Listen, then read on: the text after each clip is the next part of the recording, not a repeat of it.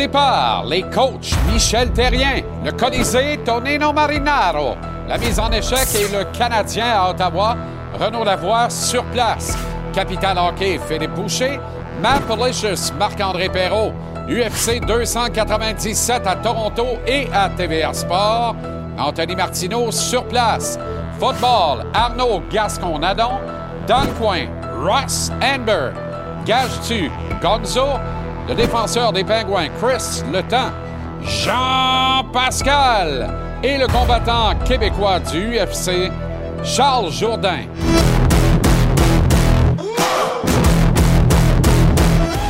Comment allez-vous? Excellent jeudi, bonne fin de journée ou bon début de soirée. Bienvenue à JC. Très heureux de vous retrouver. On est en avant-match. Le Canadien est à Ottawa ce soir où ça ne va pas, mais ça ne va pas du tout. On va en parler en long et en large, évidemment, au cours de euh, l'émission. Caden Primo va affronter les tirs des hommes de Jacques Martin en eau trouble. Hier, le Canadien a battu les Devils 3-2 au New Jersey. Un deuxième gain de suite pour la flanelle, un 19e cette saison, ce qui ramène les hommes de Martin Saint-Louis à trois tout petits points de la dernière place donnant accès aux séries éliminatoires dans l'association de l'Est. Sam Montembois a de nouveau été très solide, voire excellent, mais Joshua Roy a fait écarquiller les yeux en disputant un match extraordinaire. Roy inscrit son premier but en carrière dans la Ligue nationale. Et n'eût été les prouesses de Nigel Dawes, Nigel Dawes, du goaler de Jersey, il aurait pu en ajouter deux autres facilement. Il a dominé tous ses coéquipiers avec cinq tirs au but. Il était de tous les combats et je doute que Sean Monahan veuille dorénavant, dorénavant être séparé de Joshua Roy. Juraj Slavkovski, lui, et Cole Caulfield ont également scoré. Trois attaquants de talent de moins de 23 ans qui mènent le CH à la victoire. Ça, j'aime ça. Tout de suite, direction Ottawa où nous attend Renaud Lavoie en marge du match entre le Canadien et les sénateurs. Renaud, comment ça va? Ça va très bien, un vol tranquille aujourd'hui, rien de compliqué. Enfin, ça fait du bien parce que je peux te dire que deux jours, se rendre à Newark, se fait un pèlerinage. Et Alors, aller à Ottawa, beaucoup plus simple, tant mieux. Formidable. Le nom de Joshua Roy est encore sur toutes les Oui. lèvres à cette heure-ci et euh, pour cause. Ça a pris deux, trois matchs pour justement, le v'là. Il est parti. Il est parti, là. Oui, mais d'ajustement, je, suis d'accord avec toi, euh, dans le sens que euh, si tu arrives dans la Ligue nationale, tu, dois comprendre un peu plus comment ça fonctionne. Ce n'est pas la Ligue américaine. Martin Saint-Louis nous l'avait dit. Euh, si tu veux, le, niveau entre la Ligue junior du Québec ou Ligue junior quelconque et la Ligue américaine, ben, c'est pas vraiment un, un saut important. Ligue américaine, Ligue nationale, c'est un beaucoup plus gros saut. Faut pas oublier que euh, Joshua jouait encore il y a un an, jour pour jour, pour euh, le Phoenix de Sherbrooke dans la Ligue junior majeure euh, du Québec. Et là, on, a vu hier, face on va être très honnête aussi, à une équipe décimée par les blessures, les pas les Jets, mais les Devils ne sont pas ni l'Avalanche, ni les Oilers d'Edmonton. Et là, ça a paru pas à peu près qu'il était capable de jouer avec euh, ces garçons-là sur euh, la patinoire. On a parlé à Sean Monahan euh, un peu plus tôt aujourd'hui qui a dit la chose suivante. Il dit, écoute, là, ce gars-là, il, il travaille très bien. J'étais content de l'avoir sur mon trio. parce que je l'ai eu sur mon trio lors du camp d'entraînement. J'avais bien aimé ça. C'est sûr que sur le but qu'il a marqué, Joshua Roy, premier dans la nationale, c'est comme si Sean lui avait mis la, la- la rondelle sur un tee. Il a fait exprès. Il a fait exprès parce qu'il dit Je sais c'est quoi l'importance pour un jeune joueur qui arrive dans la Ligue nationale de marquer son premier Ben but. oui. Il n'avait que de bons mots à dire. En- entre autres, il disait il va connaître toute une carrière dans la Ligue nationale de hockey, Joshua. Et, et moi, ce que j'ai hâte de voir, Jean-Charles, je suis convaincu que toi et les gens qui nous regardent présentement ont la même question. Quel est son plafond? Qu'est- Qu'est-ce qu'il peut nous donner dans la Ligue nationale? C'est-tu un marqueur de 20 buts? C'est un marqueur de 30 buts? Ça peut-tu être plus? Est-ce qu'on sait que c'est trop, pas assez? Je ne sais pas. Mais, mais je pense que c'est un jeune homme qui va répondre aux défis qu'on lui donne euh, au cours des prochaines années. Il est dans le club 25-45, Renaud. C'est un gars de 70 points par saison d'ici 4-5 ans. Moi, je le crois fermement. Et à, ce niveau-là, tu te ramasses dans un top 6, puis personne t'embête. Voilà. Tu dois continuer de travailler, par exemple. La montagne là, ne se gravit pas en une nuit. Euh, je ne sais pas si c'est ça l'expression, mais on se comprend. Alors, à force de travail, de labeur, il pourrait y parvenir. Allons faire un tour l'autre bord. Notre bon ami qu'on aime beaucoup, Jacques Martin, lui est en recherche de solutions. Là. Heureusement que c'est un vétéran, puis tout ça. Puis tu sais, Jacques, c'est le privilège de se retrouver à diriger une équipe de la Ligue nationale de hockey un peu contre toute attente. Alors lui, il se plaindra pas, mais c'est tough pareil. Pas, à peu près. on a eu une belle conversation, euh, Jacques et moi, euh, ce matin. D'abord, je lui ai confirmé que sa, passe de TVA pour rentrer dans le building fonctionne toujours. Ben, Donc, euh, passe de sécurité. S'il veut venir, il peut venir quand il veut. On peut l'accueillir les bras ouverts.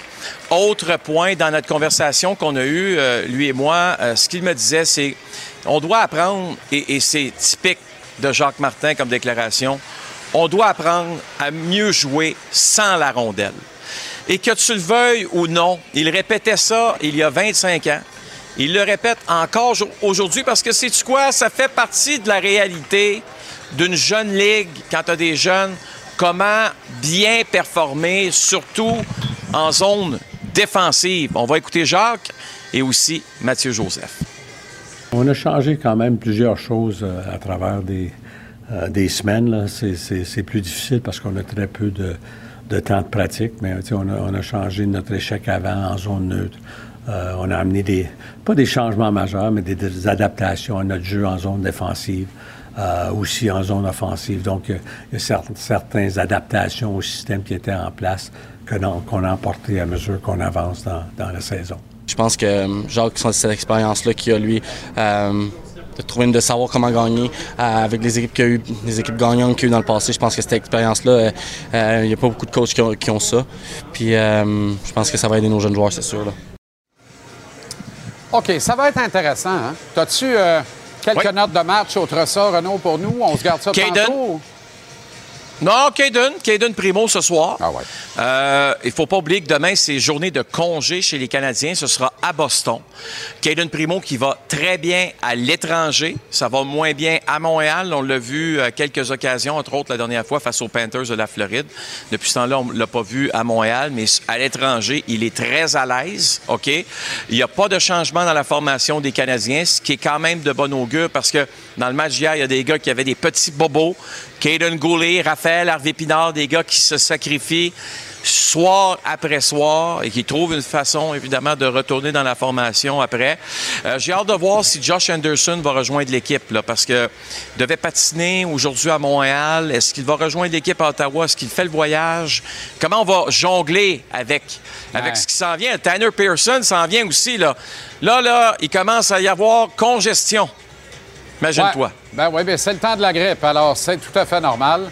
Euh, monsieur le réalisateur, il y a quelqu'un le pied sur une pédale en régie. Je m'entends en quadruple. C'est désagréable au possible. On, on se reparle tantôt, euh, Renaud, à la mise en... ça va faire. on se reparle à la mise en échec tantôt, Renaud. ben, ne peut pas toffer deux, deux, heures de même. Là. Ça n'a pas de bon sens. OK.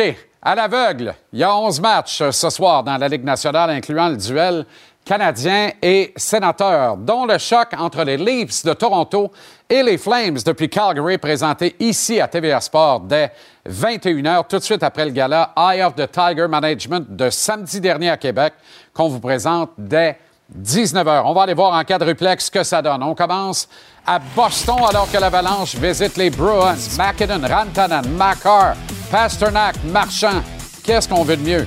Ça s'annonce comme un match de hockey extraordinaire entre des joueurs élites de la Ligue nationale. 26 buts pour Pasternak, 24 pour Rantanen. On surveille Sam Girard. 5 points à ses trois derniers matchs. On est content pour le kid de Robert Val. À Tampa Nikita Kucherov a 26 buts, mais surtout 9 points à ses cinq derniers matchs. Andrei Vasilevski devrait être le gardien partant contre le Wild. Lui qui a remporté quatre de ses cinq dernières rencontres. Du côté du Wild, on espère retrouver l'étincelle. 2-7-1, la fiche de l'équipe lors des dix derniers matchs. Vous avez vu ça? Le nom de Flower, Marc-André Fleury, commence de plus en plus à circuler dans les rumeurs de transactions. Je trouve ça très intéressant. Quand on parle de Jake Allen à Los Angeles, On peut-tu parler de Marc-André Fleury à Los Angeles? Dis ça, je dis rien. Edmonton maintenant, deux clubs très hot depuis un mois, le Kraken et les Oilers. La bande de euh, McDavid, 11 victoires de suite, tente d'aller en chercher une douzième contre le Kraken, auteur d'un dossier de 9-2 depuis un mois. Evan Bouchard des Oilers et Olivier Brockstrand du Kraken, six points chacun à leurs cinq derniers matchs comptant. J'en ai un des deux dans mon pool. Enfin, à Vegas, Mark Stone et les Golden Knights accueillent les Rangers de New York. Stone a six points ses cinq derniers matchs dont un tour du chapeau. Les Rangers ont une fiche de 4, 5 et 1 à leurs 10 dernières rencontres. Les Knights, eux, c'est 4 et 6 lors des 10 derniers matchs. Deux bons clubs de la LNH qui sont dans un creux. Ça pourrait sortir très fort de part et d'autre. Ce soir, en bonus, on surveille la Coupe Macklin Celebrini entre les Blackhawks de Chicago et qui l'eût cru encore et toujours les impuissants sabres de Buffalo. On regarde maintenant ce qu'a donné la soirée de travail de nos Québécois qui rayonnent aux quatre coins de la Ligue nationale. Hier, et il y en a deux ici à Montréal. Joshua Roy marque son premier but en carrière dans la Ligue nationale, domine tous ses coéquipiers avec cinq tirs au but dans la rencontre. Un peu chanceux, il en score trois hier soir. Temps de glace de Mike Madison, 27 minutes 13 secondes. C'est gigantesque dans le premier match d'un dos à dos. Et David Perron à Détroit qui amasse une passe hier.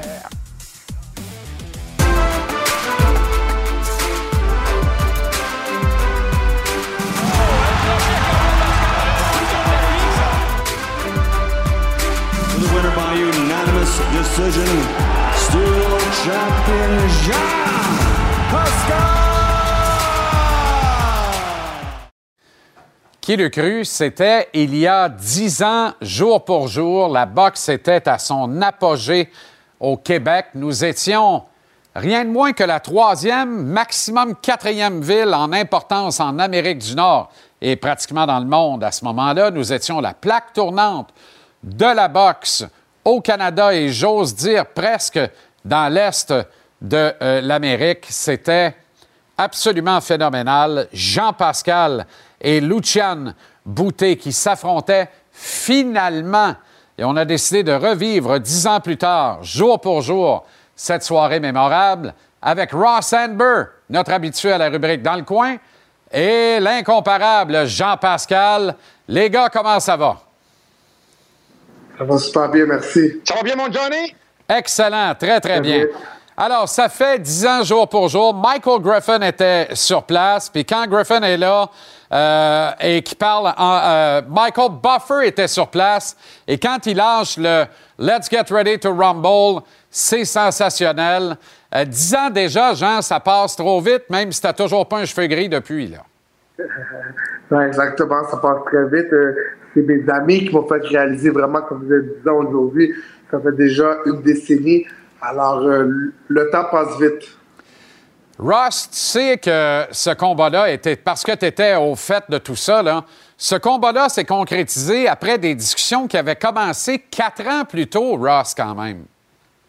Le seul, la seule déception que j'ai de ce combat-là, que ça n'a pas eu lieu avant. Quand les deux, ils étaient les deux champions du monde. Parce qu'on a manqué une page de historique sur la boxe québécoise et sur la scène mondiale que deux Québécois seraient affrontés pour un, pour un titre mondial en étant deux champions dans le ring en même temps. Puis on a malheureusement, on n'a pas vécu ça, mais au moins on a fait le combat pareil. Puis euh, je vais vous dire de quoi, mon Johnny, le jour que je vais écrire un livre, puis j'espère de le faire, ça va être un gros chapitre euh, tout seul, le temps que j'ai passé avec Jean, puis surtout ce combat-là contre, contre Lucien Boutet. Bon, Jean, replongeons-nous dans les heures et les quelques jours précédant cette bataille. Euh, alors que tu te ramasses euh, à la pesée avec un tape, littéralement un ruban gommé sur la bouche. Lucian, lui, qui parle d'un travail de destruction à venir. Quelle est la genèse derrière l'idée de se retrouver avec un ruban gommé sur la bouche? Ben, tout simplement, c'est que le monde disait au Québec dans ce temps que je parlais beaucoup, je parlais beaucoup. Alors, euh, je me suis dit que, dans le fond, on va pas parler, on va parler, euh, on va parler sous le ring, puis juste avant d'embarquer euh, dans l'arène, Russ, Russ m'a donné euh, un morceau de thé. Il m'a dit, tu mettras ça sur toi, sur ta bouche à la pesée, sans faire parler, sans faire vendre des billets.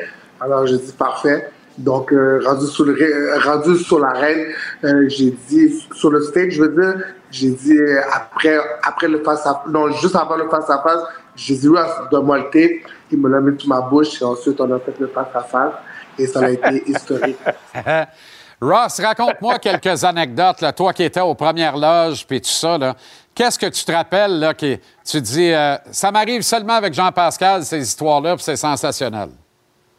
Écoute, il y en a beaucoup, puis il y en a beaucoup qui sont débutés à notre camp d'entraînement à Las Vegas, puis on a passé deux camps d'entraînement à Las Vegas ensemble pour préparer pour ce combat-là, parce que si vous vous souvenez bien, le premier combat était annulé à quelques deux semaines avant le combat, le combat été annulé à cause que Bouteille s'est fait opérer sur la main. Et ça, c'est peut-être être la meilleure chose qui pourrait nous arriver parce que Jean, il était en train de se primer. Tous les messages qu'on voulait lui donner, que Roy Jones voulait le mettre, que moi, je voulais insister qu'il fasse, tout ça commence à bien se placer. Là, le combat se fait annuler, mais on, on a eu une bonne départ pour le deuxième camp. Jean, il était déjà en shape. On allait là, on n'allait pas à le deuxième camp pour se mettre en shape. Jean, il était déjà en shape. Puis je me souviens que quand on regardait les combats de, de Lucian, puis quand on a planifié le, plan de match pour le combat, on avait dit à Jean, j'ai dit, quand on va rentrer dans le ring, tout le monde va crier pour bouteille, ils vont tout te. Puis si vous regardez le film sur le combat, vous allez voir que je tape Jean sur les sur l'épaule avec le derrière de ma main. J'ai dit regarde. Puis je dis tout le monde huait Jean. Puis il y avait peut-être euh, un couple de personnes qui l'applaudissent. Puis le reste, il, il, il applaudit pour bouter. Puis il riait, là, comme qu'on avait prévu que tout le monde était pour être contre nous, mais euh, Jean, il a fait une, une soirée euh, mémorable ce soir-là, puis un combat fantastique. Jean, c'est euh, c'est vraiment une performance impeccable que tu as livrée ce soir-là. Euh, là, je vais, je, vais dire, je vais poser une question en deux bouts. Le premier bout de, mon affirmation, c'est tu as outrageusement dominé Lucian Boutet dans le ring ce soir-là. Tu en as fait exactement ce que tu voulais. L'autre bout, c'est à un moment donné, j'ai l'impression que tu as levé le pied volontairement, que tu t'es laissé atteindre volontairement en disant m'a donné un meilleur show que ça au monde, là, parce que ce pauvre petit, je suis en train de l'assommer littéralement. Je le sors de son jockstrap littéralement. Et, quelle est la vérité, quelle est la, la menterie dans ce que je viens de dire là? là? Ben, définitivement, ça a été beaucoup plus facile que ce qu'on pensait. Mais cependant, comme que Ross a dit, j'étais bien préparé. Euh, on, avait, on avait commencé le deuxième entraînement qu'on avait laissé dans le premier. Alors, j'étais déjà en forme.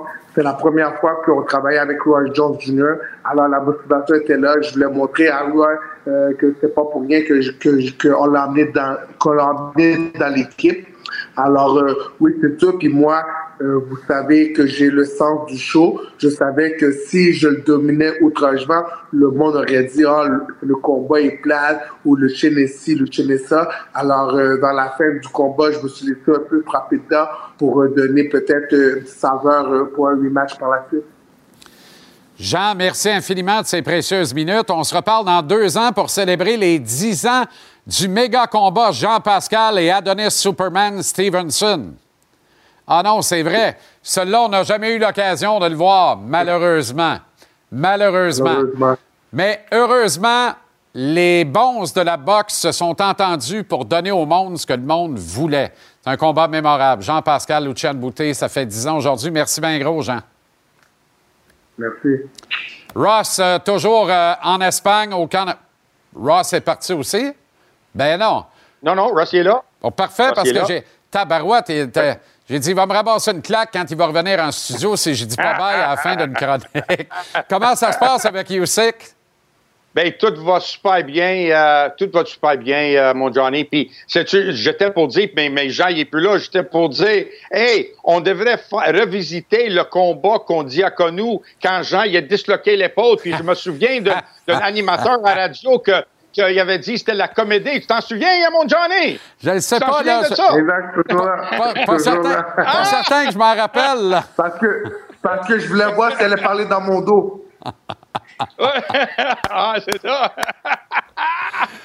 non, OK, non, les boys. Non, mais, mais, mais, mais vite, vite, vite, c'est pour vous dire, là, c'est que le monde disait que je parlais beaucoup, mais 75% de ce que je faisais, de mes métaphores, aux conférences de presse, ça venait de Russ. Alors, c'était pas moi qui fallait haïr, c'était T. Russ un peu. Salut les gars, Merci, prenez soin de vous autres. Salut, à bientôt. Bye tout le monde. Salut. Salut.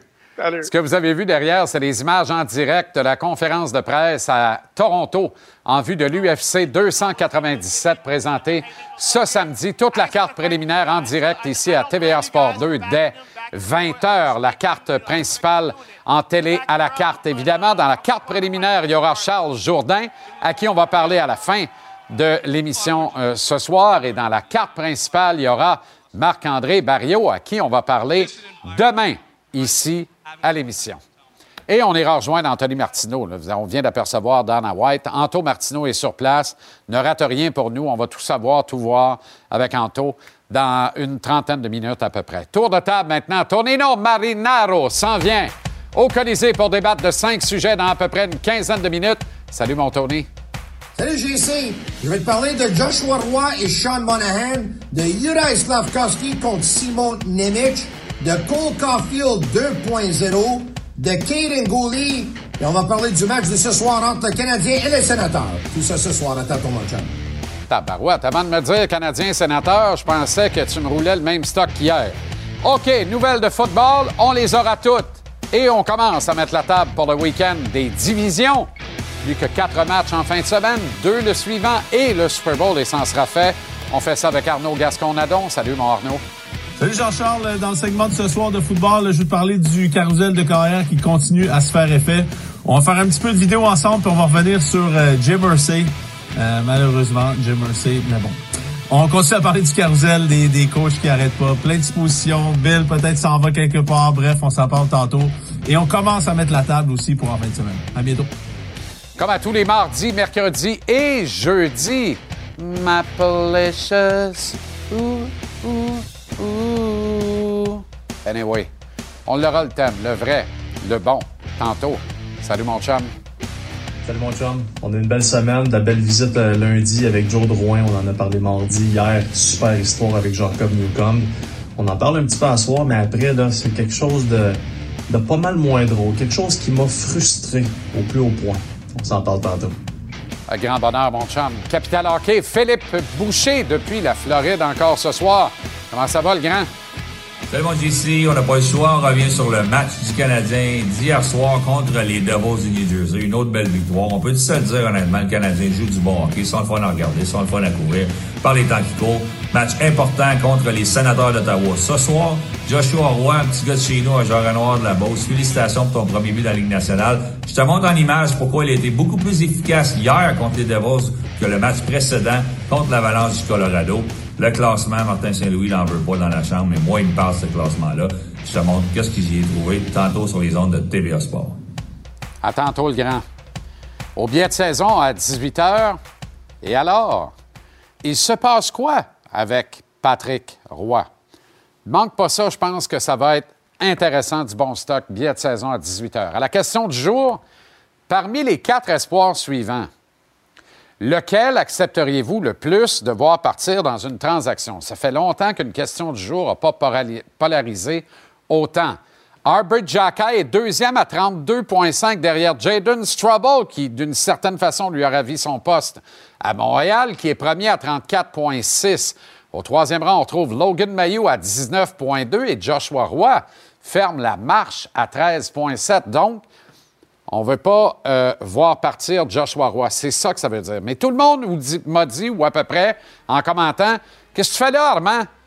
C'est Jordan Harris puis Justin Baron. Ben oui, mais si je mets Harris ou Baron là-dedans, il n'y a pas de sondage, je vois le vert. Ça, c'est la première partie de mon éditorial, c'est la question du jour. La deuxième partie, si on veut avoir de quoi qu'il y a de l'allure dans une transaction, il faut céder un élément intéressant. Que j'ai pas mis Harris, qui serait peut-être l'élément le plus intéressant parmi les quatre qu'il y a là, au-delà des quatre qu'il y a là, mais pas dans votre livre à vous, comprenez-vous? Bref, eu bien du fun à cette question-là et visiblement, vous avez eu bien du fun à y répondre.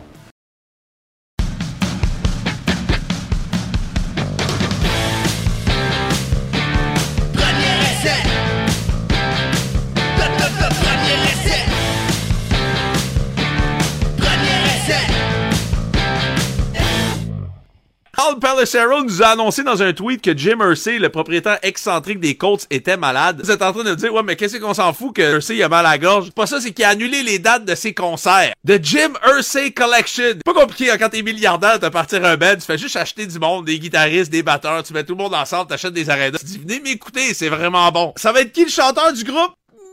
Toi, non. Toi, non plus. Hmm, Toi, non plus. Je pense que ça va être moi. C'est exactement à quoi on pouvait s'attendre. To always protect your safety, three things I usually recommend lawyers, guns, and money.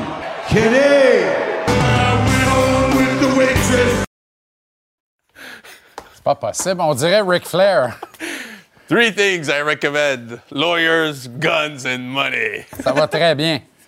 Ça va très bien. J'aurais pas pu penser à quelque chose Lui de a un des ça. trucs, 32 tickets autour de la table la plus puissante dans le monde. Ouais, mais attends, Quand c'est question de sport. Je sais pas si on peut revoir le clip, mais je me suis senti mal un peu aujourd'hui parce que finalement, c'est ça, il est pas. euh, il est- il est- Tom Pelissero, ce qu'il a dit, c'est qu'il était tombé malade, il avait une maladie respiratoire. OK? Finalement, il a fait une overdose. Une overdose. On sait pas, mais Jim Irsay, il est, pas, il est mal en point. Je veux dire, une, une surdose. là. Oui, une surdose. De, oui. de drogue, d'alcool, de médicaments. De- pas dit encore, mais il été retrouvé euh, inconscient. Fait que moi, je, moi, je fais une joke Ben oui, là-dessus, mais- puis deux ben jours mais- après, j'entends qu'il a mais fait une blonde lui avait dit ne mets pas ton album à la maison, dans le salon, quand tu prends un scotch. Puis, Elle il lui faut, pas, faut pas en dit. rire, faut pas en rire. Non, non, non, Il c'est était- pas ça qu'on fait. Il été retrouvé un peu bleu. Là, je me disais, c'est parce Ben, qu'il ben a pris des choses qui étaient Bon. bleues aussi, je sais pas. Bon. Mais il est encore là, c'est juste qu'il va pas super bien, mais c'est mon style, ça. Je fais une joke, deux jours après, il sort qu'il a fait une overdose, tu sais. Bon, puis là, tu ramènes trois Ouais. jours plus Juste tard. pour être sûr que Ça va très bien. je, dés- je dés- je désenfle tout ce qui peut être désenflé, vous comprenez? Et voilà. Ah, Dans toute sa splendeur. manquablement du 4 au 14. Allez, allez. En garde. ça y est, l'antenne de char. Parle-moi du carrousel des, des coachs dans la NFL. Ouais, ben écoute, euh, c'est en feu, hein, quand même. Euh, ça fait deux semaines que ça dure. Euh, pour l'instant, en tout cas, Jerry Jones est sorti, a dit que Mike McCarthy gardait son poste. Moi, je trouve que pour vrai, je trouve que c'est probablement la, la bonne chose à faire d'une certaine façon, encore peut-être pour un an, parce que je me mets à la place de Jerry, puis je me dis, OK, mais je le remplace avec qui? Puis qu'est-ce que j'amène aussi? Qu'est-ce que je veux comme résultat, mettons, différent? Puis on en parlait cette semaine, mais, sais, Mike McCarthy a réussi à tirer le meilleur de son club depuis trois ans. Surtout de Dak Prescott. Le meilleur de Dak et le meilleur de CD Lamb. Donc, qu'est-ce que tu veux de plus à un moment donné, pour vrai?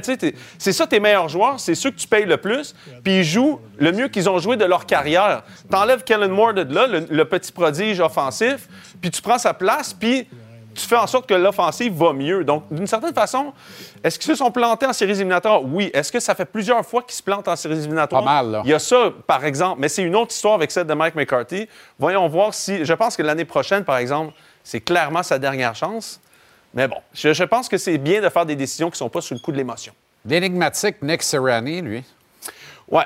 Donc là, ça, c'est autre chose, par exemple. Et Nick Sirianni, pour l'instant, Jeffrey Lurie, le, le propriétaire des Eagles, lui permettrait de, en tout cas, le recevoir en entrevue pour voir c'est quoi ton plan. Tu sais, c'est quoi ton plan, Nick? Mais, et c'est pourquoi, depuis 48 heures, les Eagles ont contacté à peu près plein de coachs de la NFL pour voir leur intérêt, pour que Nick arrive avec quelque chose à proposer à Jeffrey Lurie. Mais moi, ce que je me dis, c'est pourquoi, tu sais, t'as Mike Vrabel, t'as Bill Belichick, t'as mais t'as- Pete. Carroll. Pourquoi Perds tu- pas ton temps. là. pourquoi tu perds ton temps? C'est ça. Les autres, pendant ce temps-là, Bill s'en va prendre des entrevues. Pendant ce temps-là, Vrabel, tu ne l'appelles pas.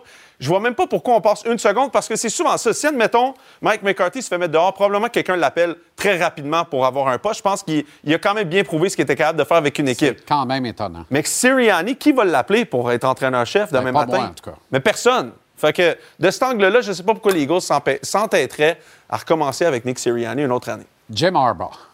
Bon, Jim Harbaugh a visité les Chargers. Euh, Jim Harbaugh est- serait intéressé, en tout cas. J.J. McCarthy a quitté, a annoncé qu'il quittait Michigan. Blake Corum a annoncé qu'il quittait Michigan. Bref, je ne sais pas si il y a des discussions à l'interne de Michigan qui dit bon, mais je pense que Jim il s'en va. Mais quel est l'avenir de J.J. McCarthy dans le football professionnel? Choix de cinquième ronde, peut-être. euh, peut-être un.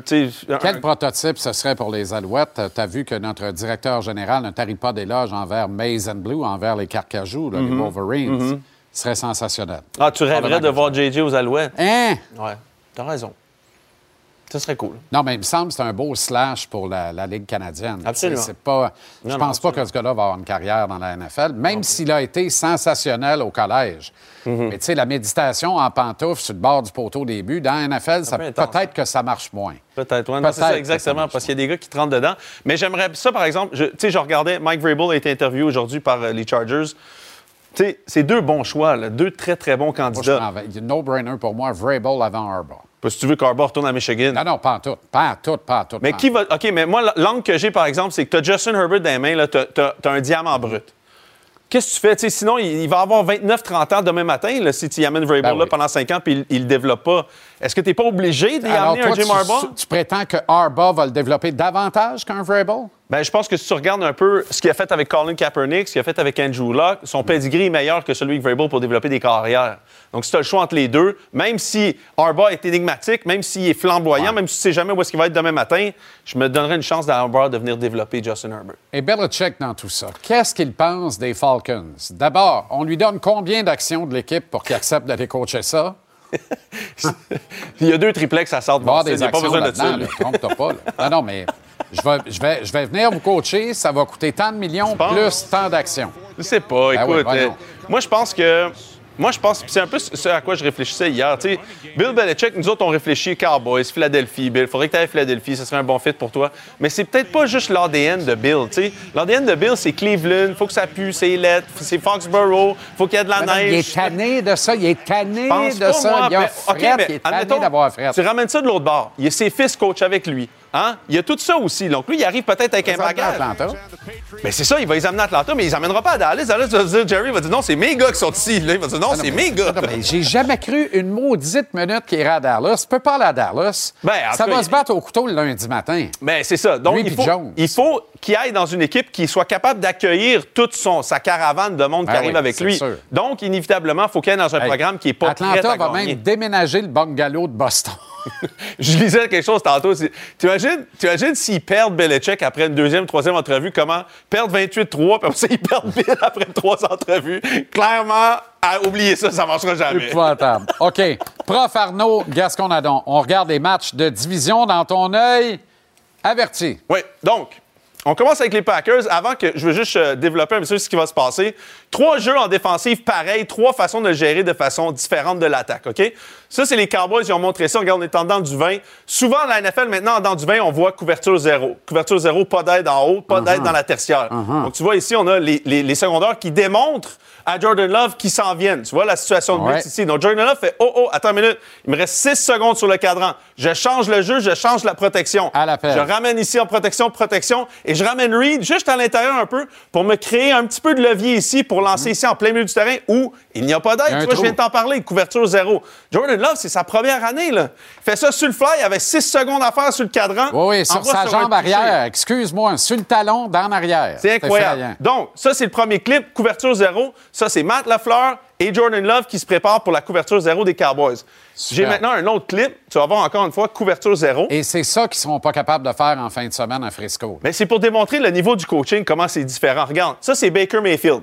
Même affaire, il voit la couverture zéro. Tu vois ici, là? Ouais. Tout le monde rentre, on rentre, Ouais. on est homme à homme, homme à homme ici, on est homme à homme avec le, avec le porteur. Il va pareil. Personne au milieu. Lance sur sa jambe en arrière, dit j'ai un receveur ici qui va venir chercher l'intérieur. J'ai pas d'aide au milieu. Regarde, c'est un jeu de. C'est du basketball, ça, c'est rien, là. Tu comprends? Mais il n'y a pas d'aide. Donc, je m'ajuste sur le fly. Ça, c'est les Eagles. Je ne sais pas pourquoi. On donne des entrevues au coordinateur à l'attaque pour devenir entraîneur-chef. Ça, c'est leur préparation de match. Tu as le coordinateur défensif qui a le plus blitzé de l'année de la NFL. A envoyé à peu près 25 couvertures zéro dans le match. On n'envoie personne au milieu. Deux joueurs du même côté. Personne gagne l'intérieur. Regarde ici, là. Il n'y a rien jusqu'à Paris. Tu comprends? Et on envoie. Et nos deux tracés qu'on utilise de Jalen Hurts, on a dit lancer à Dallas Gobbert, qui est en arrière de Devante Smith, pour je sais pas quoi. Tu sais, fait que tu te présentes. C'est pour ça que tu- on est là, puis on regarde, puis on analyse des fois, puis tu dis. Mais qu'est-ce que vous avez, qu'est-ce que vous avez fait pour vous présenter là? Et c'est pour ça qu'on parle de Nick Sirianni, on parle des Eagles. Et où on comprend mieux pourquoi la défaite est arrivée. Oui, la défaite est arrivée. Mais tu vois, tu as vu, Jordan La- vu Jordan Love et Matt Lafleur, comment tu vois que c'est une coche en haut de même ce que Baker a fait et que Oui. tu vois que c'est une coche en haut des Eagles? Matt Lafleur, 49ers, là, Deux gros ajouts dans la qualité du week-end. Mark Andrews, Delvin Cook. Oui, exactement. Pour les Ravens, ben, écoute, ça semblait. C'est pas encore sûr et certain que Mark Andrews joue. Pourtant, il a dit euh, si je me sens bien, je vais jouer, mais si je me sens pas bien, je vais pas jouer. Pour moi, ça veut dire qu'il va jouer. Ben c'est oui. quand même dans la situation dans laquelle ils sont. Mais écoute, c'est un autre bel ajout pour les Ravens. Dalvin Cook qui va venir s'ajouter euh, à ce mix-là de porteurs de ballon qui a été blessé. Mais tu sais, c'est un vétéran. C'est un gars qui peut amener quand même des belles choses. J'ai hâte de voir. Ça n'a pas été très fructifiant avec les, les Jets cette année. Fructueux. Quel beau tight. Mais ouais, écoute, puis euh, Likely qui l'a remplacé est vraiment extraordinaire. Donc Ouais. tu vois que c'est Mark Andrews, mais c'est aussi le schéma offensif des Ravens qui savent très très bien utiliser les ailiers rapprochés. Fait qu'on OK, on se demain. laisse euh, sur des images des joueurs des Alouettes en visite euh, dans les, les hôpitaux auprès des enfants malades plus tôt aujourd'hui avec la Coupe Grey de bien, bien beaux moments. C'était le fun de voir ça. Et demain, on sera ludique un peu. On va s'amuser, mon cher Arnaud. On va réviser les quatre matchs du week-end en prédiction et en analyse complète. Un rendez-vous à ne pas rater. Fier, fier, fier, fier, fier. Fier, fier. OK, à demain. Bonne soirée.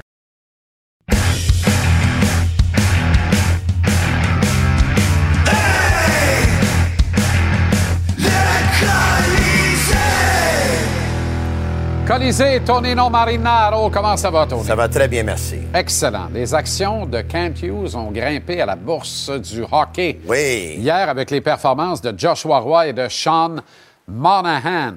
Puis quand je regardais ça hier Ouais. soir, là, je me disais, dans le fond, on ne peut pas se départir de Monahan. Il faut le signer à Montréal. Tu ne peux pas échanger Sean Monahan. Ah. Je comprends. Pour plein d'excellentes raisons. La profondeur est tellement importante dans une équipe. Avoir des vétérans de qualité pour encadrer, bien encadrer les bons jeunes joueurs. À vrai. Ottawa, je pense qu'on tuerait pour mettre Sean Monahan dans l'alignement pour gérer le trafic avec tous ces kids-là. Là, tu as la chance d'en avoir un pour bien éduquer un Joshua Roy à ses premiers pas dans la Ligue nationale. Oui. Il en prend soin. C'est lui qui ramasse la rondelle. Il dit J'ai tout fait pour que son but soit servi sur un tee de golf. Oui. Tu comprends? Oui, Parce non, que je suis d'accord avec je toi. connais l'importance d'un premier but en carrière dans la Ligue nationale.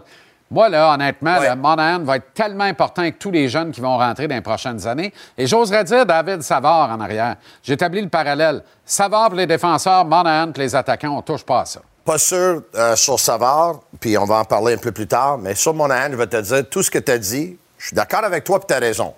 Mais il y a deux choses qu'il faut qu'on y pense. Un, la valeur de Monahan, là, quand il joue des matchs de même, là, pour moi, Monahan, il était le meilleur joueur sur la patinoire hier soir. OK, parfait. Oui.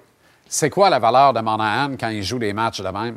Pour la date limite des transactions. Première de- ronde. Non. Parfait. Un choix de première ronde. Oui. As-tu vraiment besoin de ça à Montréal? T'es pas tanné? On a 22 choix dans les deux prochains. qu'est-ce que tu as eu pour te foller à Calgary? Tu as eu Emil Heinemann puis un choix de première ronde. Oui, tu as eu peut-être un joueur de, de profondeur, puis il me semble que tu as eu peut-être un joueur. T'as eu le cousin semble- de l'autre. Oui, il me semble que tu as eu peut-être même un cinquième ronde avec ça, OK? Mais c'est des, des assets. C'est. Si tu peux avoir un première ronde puis un autre joueur d'avenir, tu vas dire non, ça c'est la première chose. Je pense la pas que tu peux deuxième avoir un chose. joueur d'avenir aussi dans le marché, mais un choix de première ronde, t'en as-tu vraiment besoin? La ça deuxième, question. la deuxième chose. T'as pas répondu. Oui, la prochaine, le prochain contrat Oui, de. t'en as besoin. OK, oui, tu en as besoin. Le prochain contrat de Monahan va être pendant combien d'années? Ah, ça, c'est à voir avec lui. Ça, ça va être son dernier contrat de sa carrière. Est-ce qu'il a gagné. Peut-être un- pas le dernier contrat de sa carrière, il va avoir 29 ans. Ça dépend Ouais. de la durée. Mais Si il, va demander, il va demander un 5 ou 6 ans. Ben, il va pas le- demander un 3 ans puis être un agent libre de nouveau à l'âge de 32 ans. Il a pris la gageure cette année pour être capable de signer un dernier blockbuster. Il n'y avait pas d'autre choix, il était Parfait. blessé. Mais est-ce que les chiffres qu'il met sur le tableau, même si on l'aime Ouais. beaucoup, les chiffres qu'il met sur le tableau, Tony, Ouais. l'empêchent de signer un blockbuster? Moi, je pense qu'il n'y aura jamais six ans, c'est ça la vérité. OK. Et je pense qu'il va avoir de la misère à toucher 5 millions par année. Donc, question pour toi. Canadiens sont à combien d'années de la Coupe Stanley? Ben, c'est encore drôle. Ouais. Une ou deux acquisitions, ça peut aller pas mal plus vite qu'on Arrête. pense. Ils sont au minimum à 4 ans d'un coupe, d'un coupe Stanley. Arrête ça. OK? Maintenant, t'es Sean Monahan. Toi, t'es Sean Monahan. T'as joué dans la Ligue Content, je depuis... mange beurre. T'as joué dans la Ligue depuis une dizaine d'années. Hein? Ancien sixième choix overall. 10 ans avec, euh, dans la Ligue. T'as t'as 29 ans maintenant. T'as pas gagné un coupe. Tu veux signer pendant les prochains 3-4 ans avec le Canadien? Ça ou dépend. tu veux signer avec une équipe qu'ils sont là déjà? Ça dépend. La philosophie par rapport à gagner la Coupe, a, a bien changé. Mais c'est pas Monahan qui décide de toute façon. Fait que demande-moi pas à moi, Monahan, je mène rien dans le show. Ce qui mène le show, c'est Kent Hughes. Puis Kent Hughes a un premier choix pour Sean Monahan. Je veux bien. Tu te départis d'un asset important, un, Ben, un meuble important pour show. développer tes jeunes. Puis tu vas chercher un premier choix, un autre. C'est Monahan qui mène le show. Si Monahan veut gagner un Coupe Stanley, puis Ken dit Hey, euh, Sean, je vais te signer pendant quatre ans. Il dit Ken, t'es mieux de pas me signer parce que je vais pas signer. Moi, je vais aller gagner Oui, il va dire, donne-moi en 5, m'a gagné dans 5 ans. Slav contre Nemec, on en parlait hier. Oui. Mais avantage Slav. Avantage Slav dès le début du match. On a vu un, un bel passe de Cole Caulfield, évidemment, pour Slavkowski. Mais moi, qu'est-ce que j'aime? OK, peut-être on pourrait dire que c'est un peu, peut-être un peu chanceux. Mais moi, qu'est-ce que je commence à vraiment apprécier de Slav? Il y a, il y a deux, trois choses. Un, check, marque, regarde là. C'est comme si marquer le but pour lui, c'est devenu. Ah, hey, je suis habitué maintenant à marquer des buts. Quelle passe de Caulfield. Hey, la passe, incroyable. Là, Caulfield 2.0, d'ailleurs. On s'en va Ouais. directement là-dessus. On s'en va là-dessus parce que Caulfield 2.0, il fallait qu'il il va aux endroits où est-ce que ça va faire mal de temps en temps, où est-ce que peut-être il va saigner du nez, où est-ce que peut-être il va Il y avoir avait un deux patins dans le bleu pour le but vainqueur. Deux patins dans le but pour le, bu- pour le but vainqueur. On va le voir, là, évidemment, le lancer de Jordan Harris, le retour de lancer que le gardien du but aurait dû avoir. Ben oui. Monahan qui prend le retour de lancer. Le faux fil à Caulfield qui le met dans le filet désert. Mais là, il est allé où est-ce que ça fait mal? Parce que là, tu peux recevoir, un, euh, disons, un- un- une mise en échec par arrière. Ça peut faire mal. Et aussi, quand il a fait la passe, tu sais, il pouvait, il pouvait encaisser une mise en échec. Là. Donc, on a vu Caulfield version 2.0 hier. J'ai aimé ça. Absolument. Pourquoi Goulet à droite? Donc, quand Struble, qui est un gaucher, jouait la semaine passée avec Harris, qui est aussi un gaucher, Harris jouait où? Il jouait à droite. Comme, comme à Northeastern. Exact. Qu- Quand Matheson jouait hier avec Goulet, puis Matheson, c'est un vétéran dans la ligue, Goulet jouait où? Tu le vois là, déjà là. À droite. Goulet jouait à droite. Matheson jouait à gauche. Donc, tu as deux défenseurs qui sont des gauchers qui, dans le dernier mois, jouent à droite.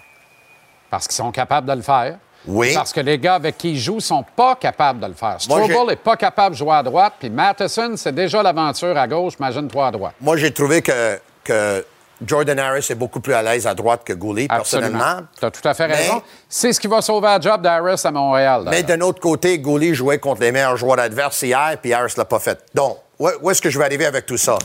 Sont-ils pour là pour voir parce que peut-être David Savard va être échangé? J'espère que non. Troisième victoire euh, de suite ce soir à Ottawa. Ce soir, Ah, ça va caractère. Premier rendez-vous de l'année, Ouais. Montréal-Ottawa. En char, ça prend 1h20. Ouais. On est le 18 janvier. Ouais. Je suis fâché. Ouais, moi, je suis fâché aussi parce qu'il peut y avoir une belle rivalité là, même si les sénateurs ne gagnent pas beaucoup. Mais ce soir, pour moi, ça va être un match de caractère parce que pour le Canadien, ça va être trois matchs en quatre soirs avec le voyage compris. Ottawa qui bat personne.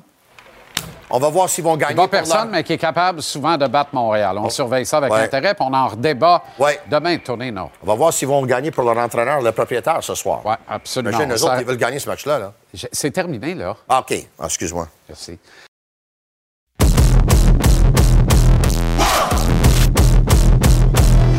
L'UFC 297 est à Toronto et débarque à TVA Sport. Samedi, dès 20h, TVA Sport 2, l'intégrale de la sous-carte. Ensuite, il y aura l'intégrale de la carte principale en sous-carte. Charles Jourdain en direct à notre antenne à TVA Sport 2. Dans la carte principale, Marc-André Barriot. Charles en entrevue avec moi en terminant l'émission ce soir. Et on va terminer la semaine demain avec l'excellent Marc-André Barriot. Combat très important pour ces deux combattants.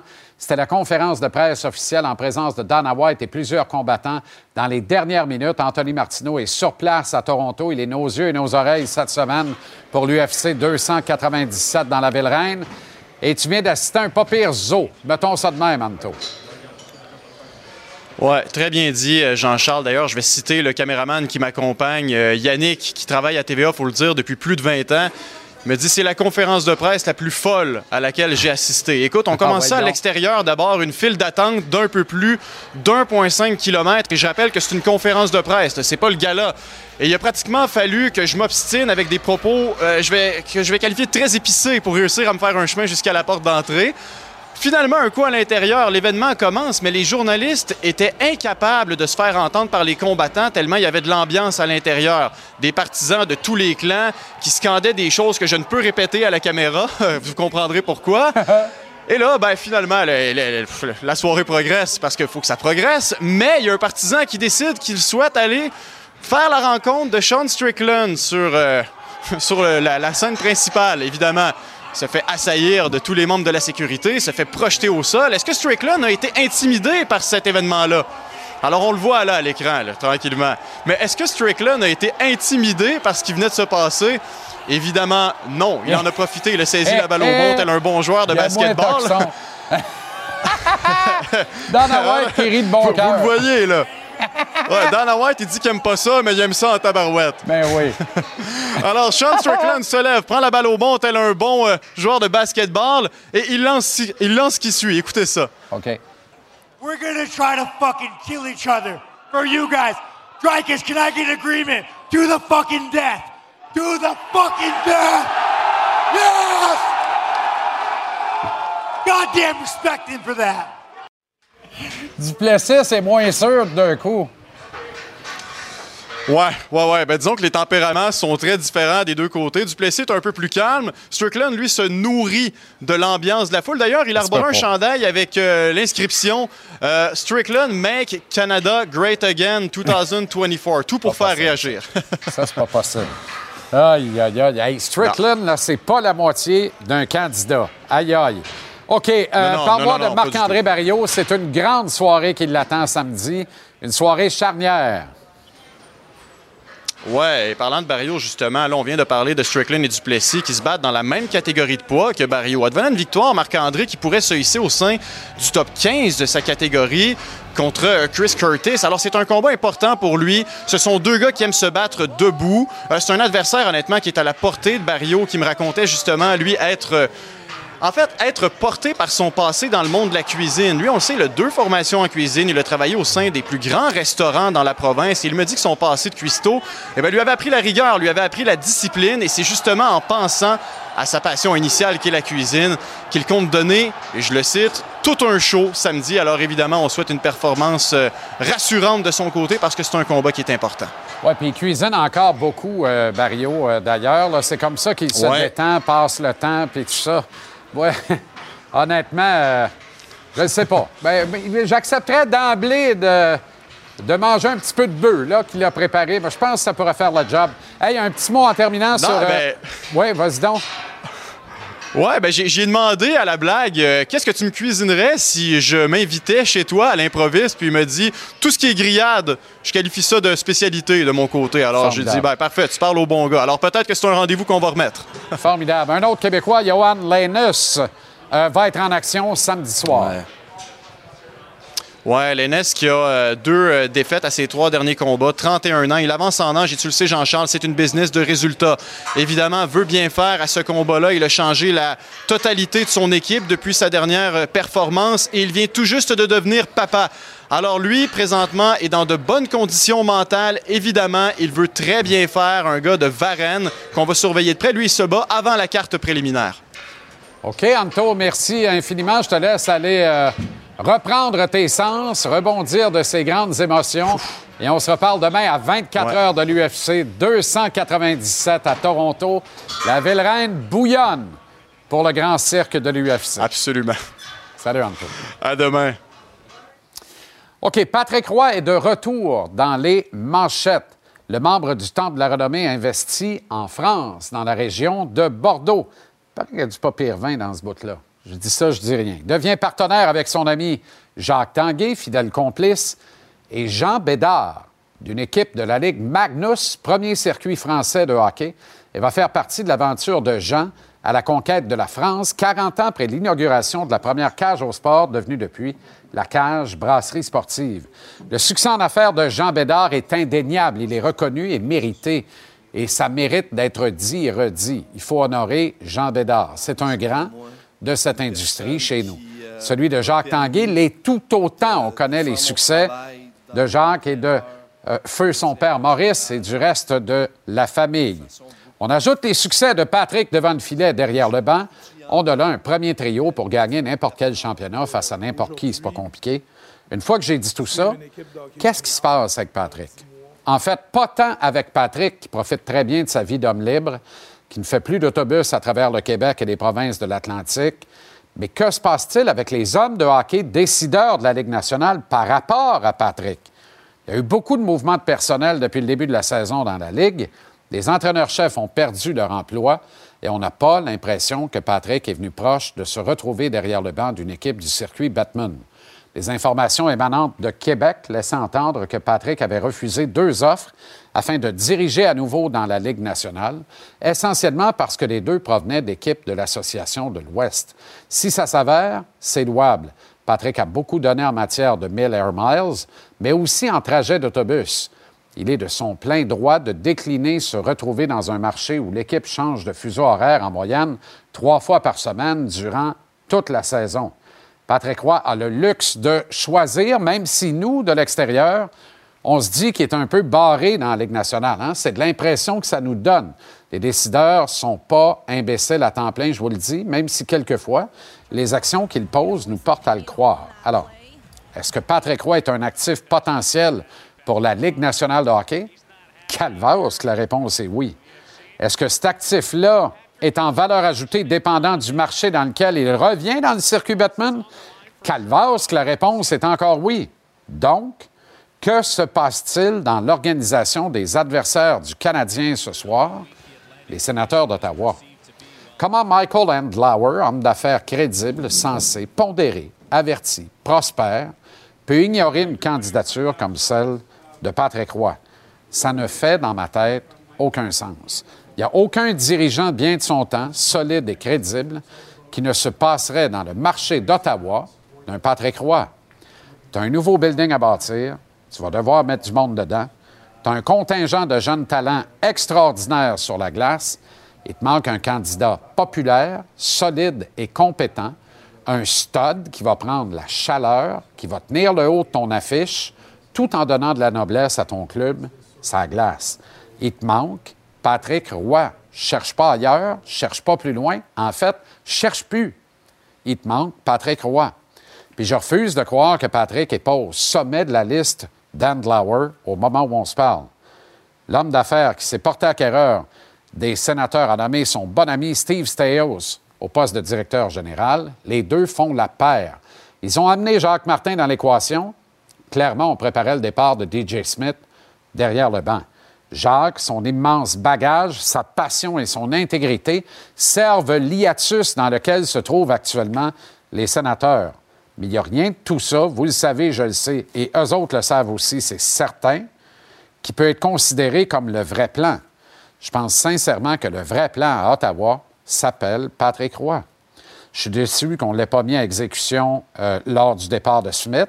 Ça nous aura offert une excitation exponentielle en vue du match de ce soir entre Martin Saint-Louis, le Canadien, Patrick Roy et les sénateurs.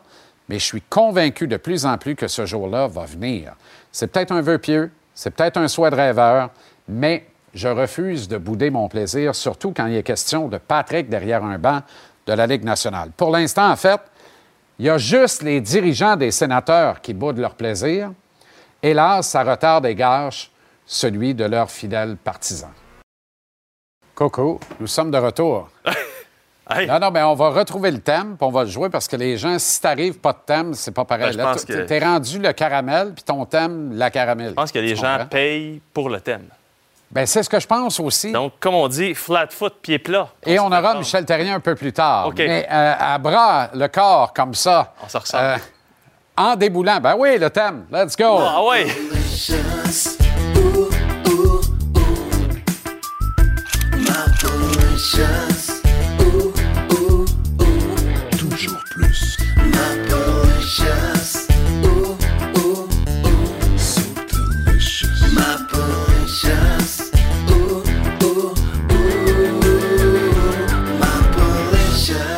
J'aime ça. Bon, ah ouais, par là, toi. We're back. Ah ouais. C'était On va bon. parler des chandails dévoilés Ah. récemment pour les matchs des étoiles de la Ligue nationale. C'est une honte? Moi, si toi, t'amènes pas ça, tu sais- que moi, je me mêle jamais des sujets. Tu as le droit au sujet que tu veux. Mais Ouais. Moi, si personne ne parle de ça, j'en parle pas parce que m'a me fâché. Ben, fâche-toi, parce que c'est épouvantable. C'est un manque de respect. Je dis tout le temps que la Ligue est tellement occupée à essayer d'aller chercher des nouveaux partisans, des jeunes qui, qui ont oublié de se concentrer sur les gens qui payent pour. Tu sais, regardons encore une fois, là, comme protéger vos yeux. Ça n'a pas de bon sens. C'est- une honte. Oui. C'est une honte. C'est un. Moi, je trouve ça épouvantable. Là, on- je pense que Justin Bieber est en arrière de ça. Écoute bien, c'est encore pire en arrière. Tu sais, on a fait la joke des sacs de match Doritos, des étoiles? Mais c'est pas une joke. Ben non, c'est pas vrai une que ça ressemble à ça. Ben vent, vent commandite, au moins, rendu là. Puis le- en arrière, c'est un match des étoiles. Le nom des gars est dans le bas. C'est ça. Tu veux Le match des étoiles, Armand? Tu veux pas vendre tes grandes vedettes? Ça a Puis aucun On sens. l'a-tu en arrière ou on l'a pas avec le, le tout petit nom en bas du. Il est du en numéro? bas. Tu mets le nom en bas. C'est un match des étoiles. C'est supposé être une tribune. C'est supposé vendre tes meilleurs gars. Puis il est laid. T'es nommes pas. Il est laid. C'est laid. C'est laid comme un coup de pelle. C'est dans le visage. Ben, ça gueule. Euh, puis pourtant, là, je vais- je Tu sais, je veux dire, je suis pas, euh, je suis pas Jean Héroldi, là, mais je- tu sais, je m'y connais un petit peu côté beauté de chandail. En tout cas, je pense. J'ose le penser, j'aime le penser. Donc, on va faire un petit cours 101 de ce qui est laid et ce qui est beau. Tu OK. vas voir, ça sera pas bien compliqué. Alors, on peut commencer. C'est sûr qu'on a le duo parfait pour ça. Ça, là, Ça, c'est laid. c'est les Stars de Dallas euh, slash appareil reproductif féminin. Pardon? Je veux dire. puis- ça, Pardon? non, non, mais re- pour vrai, c'est un Muterus qu'on m'a dit que ça s'appelait. C'est euh, Tom O'Gill qui m'a parlé de ça. On dirait vraiment. Ben, puis voilà. là, j'essaie même pas d'être drôle. là. On dirait vraiment. Et les trompes de Fallope, tu les vois à, non, gauche et à droite. non, non, mais je vais faire ton, ton anatomie 101. forte, là. là. En tout cas. Ra- Rajoute-en pas. Ça, c'est laid. OK? On s'entend là-dessus? C'est laid. Oui, là. Ah, ça, c'est atroce. à quel moment, dans le meeting de conception, et là, je parle du chandail, là, il y a quelqu'un qui, qui est... qui est arrivé avec ça. Puis là, ça veut dire qu'il y en a d'autres qui se sont levés ou qui ont levé la main ou qui ont applaudi, là. Fait qu'il y en a... Il y en a un qui a eu l'idée, puis il y en a d'autres, on comme on entend, qui ont applaudi. Puis qui Moi, ont je dit- pense que tout le monde est parti à rire, puis le créateur a dit Il a pensé que c'était parfait. positif. C'est right on, je l'ai, on le fait. Ça, les... ça c'est très récent et c'est très laid. Pas plus beau. Je veux dire, c'est pas assez épouvantable. Mais dans l'histoire des Ducks, y a-tu eu de quoi de beau? Ça, c'est un D pour dégueulasse. On passe à l'autre. Euh, ça, on revient au match des étoiles. Tu sais, ça n'a pas toujours été joli, joli, là. Non. Puis ça devrait pas être très, très compliqué, le match des étoiles. Ah non. Prochain qu'on voit, ici, s'il vous plaît. Voilà! C'est pas c'était beau. compliqué. Ça, C'est beau. vieux, c'est vintage. Prince de Galles, Clarence Campbell. Hey, c'est pas compliqué, là. Je pense qu'on a tout là. Voilà, avec Wayne Gretzky. C'est beau. C'est un match des étoiles, il y a des étoiles Hey, partout. Puis c'est pas compliqué, là. Mettons, à la limite, je pense qu'il y a le orange qui va s'en venir après, là. Ça, c'est à Montréal, ça. Ouais. Tu sais, là, Ça, c'était écœurant, j'en ai un exactement de même. voilà. Fait qu'à la place, tu écris. Atlantique, métropolitaine, Ben oui. ouest ou pacifique. c'est pas compliqué. Arrête de niaiser. Puis c'est le nom en arrière que tu vends. Fait, Ben oui. Parce qu'il faut que tu en vendes de la Guinée à chaque année. Ben oui. T'as pas le choix. faut que tu en vendes. Mais Ben oui. mise sur tes gars. Là, tu m'as pas sorti le Capitaine Eyeliner. Non, attends un peu. Il y en a d'autres qui s'en viennent. Captain Eyeliner, je me suis ça, c'est beau. Tu vois? Moi, j'aime ça. Ça, c'est beau. C'est simple. Les, les Whalers, là, c'était clair. Le blanc plus beau que le, que le vert. Ça, c'est rare que celui à domicile est plus. Euh, celui à. Sa route est plus beau qu'à domicile. Dans le temps, le blanc, c'était à Il y domicile. en a d'autres. Mais moi, les Whalers blancs, c'était cœur. Ben, ça, tu vois, c'est simple, c'est beau. C'est parfait. Prochain, c'est quoi? Jersey. Mais ça, je tenais à le montrer parce que. Toi, t'aimes ça, ça? Non, non, non, c'est parce que c'est un running gag, OK? On dirait une palette de chocolat. Ouais, C'est un running gag avec les Devils du New Jersey. On sait plus trop quoi faire pour trouver ça Manquait trouver un drôle. milk, là, puis on l'a. Il y a des casquettes que c'est écrit hat. Dessus? Je sais pas ton anglais est où, mais en tout cas, bref. Euh, prochain, ça, à mon humble avis, puis si t'es pas d'accord avec moi, soumis, c'est le plus beau de l'histoire de la Ligue nationale. De loin, Ben non. on salue Émilie. Castonguay, qui est d'accord avec moi. Détends-toi. Non, non, non, non, non. C'est le Hey, plus beau. arrête, là. C'est un beau chandail, mais détends-toi. Je suis prêt à te donner que le blanc est peut-être encore plus beau. On pourrait avoir la discussion, mais bon, là-dessus, avec Pavel Buré, sa petite Non, celui-là, il est plus beau noir, mais. Ça, là, ça a été dévoilé pour la première fois ici à Montréal, au Forum, un samedi soir, parce qu'ils disaient que c'est un match à grande audience. OK. Fait qu'ils ont dévoilé un nouveau gilet, ça route. Sais-tu quoi?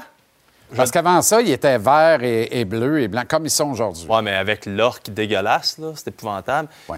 Ça, là. Non, c'était le, le rectangle, la Ouais, ça, avec beau. le Ça, c'était beau. Celle-là, je sais que ça, Ça, soulève les passions, Snaps, hein? là, mais il est beau, moi, je trouve. Mais tu peux me dire qu'il est laid, puis on Non, chialera il n'est pas si laid. Ben, c'est ça. On a vu pire. Voilà. Prochain. Ah là là.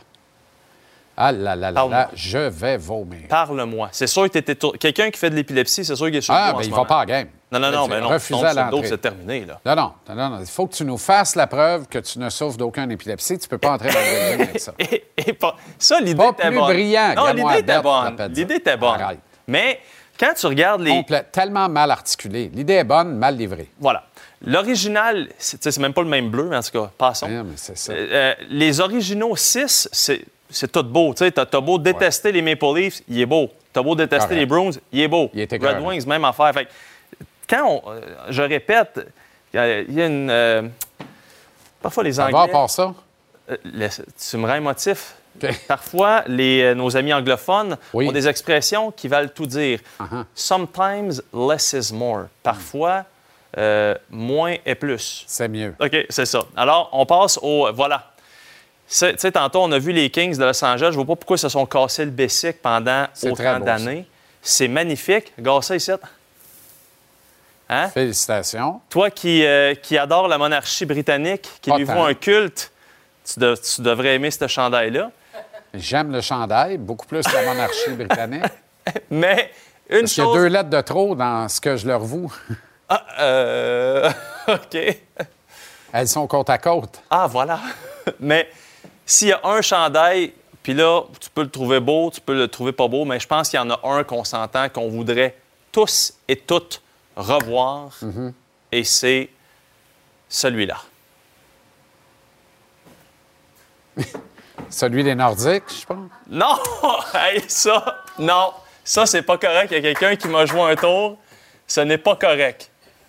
Tu vois, ce soir, je le trouve moins pire un peu, mais il est atroce. Non, il est pas si pire que ça. Ah non, il est atroce. Il est pas si pire que ça. L'original des Highlanders est tellement beau. Ah, c'est Puis vrai. là, tu m'as pas sorti le Wild quand ils adoptent les vieilles couleurs des North Stars, qu'ils J'ai- devraient adopter tout le temps. Lâchez-moi le Oui. sapin de Noël. Je suis d'accord avec toi. Prenez les vieilles couleurs des Stars, des North Stars. C'est écœurant. Mais Regarde, les, les kits de Fleury, là, Flower, quand t'es Ouais, au match, voilà. là, quelle couleur du club ils portent, eux autres? Tous les kits dans le Minnesota mettent, veulent ce vieux chandail vert et jaune C'est le plus que beau. Mike Modano a endossé avec tellement de grâce. Ancien Jets, euh, Laurie Bonchman, il, il- il est super beau, mais ce que je voulais évidemment montrer, c'est celui des Nordiques, mais on m'a euh, on m'a piégé, Droit de veto. posé un lapin? Droit de veto. Qu'est-ce que tu veux dire? Hein, voilà, regarde-moi ça ici. Hein? C'était-tu pas assez beau, ça? Voilà, la foule Un réagit. autre que le blanc était plus beau que le bleu, par exemple. Ah, le blanc était cœur. Oh, ouais. OK, soumis si vous êtes Toi, sur un expert de cette équipe. Un mot sur euh, Newcomb hier, Jacob. Euh, joue en ce moment, Joue en ce, ce moment, soir. ce soir. J'espère qu'on va pouvoir avoir des images. Là, euh, de- de- de- c'est sa maman qui a dévoilé l'alignement partant Wow. dans le vestiaire. Ça a l'air que papa broyait comme un Ah, bébé. écœurant. Puis euh, en ce moment, écoute, c'est- en ce moment, le match commence ou à peu près, donc euh, ça serait le fun, mais c'est, tu sais, puis pour vrai, là, on peut en parler, je pense, à tous les jours, puis ça va être le fun pareil. C'est toute une histoire, puis euh, bravo, bon match. Ça va être plus le fun que le trois quarts de ce que tu nous as présenté comme chandail là. On s'arrête en pause, on revient. euh, ben, je pensais qu'on était parti. Ah. OK, je te salue. je sais pas ce qui se passe. Toi, chaque fois que tu débarques, il y a de quoi dans Je peux l'eau. te parler d'autres chandails si On tu veux, pourrait avoir Michel social. Terrien, on surtout pas le mien.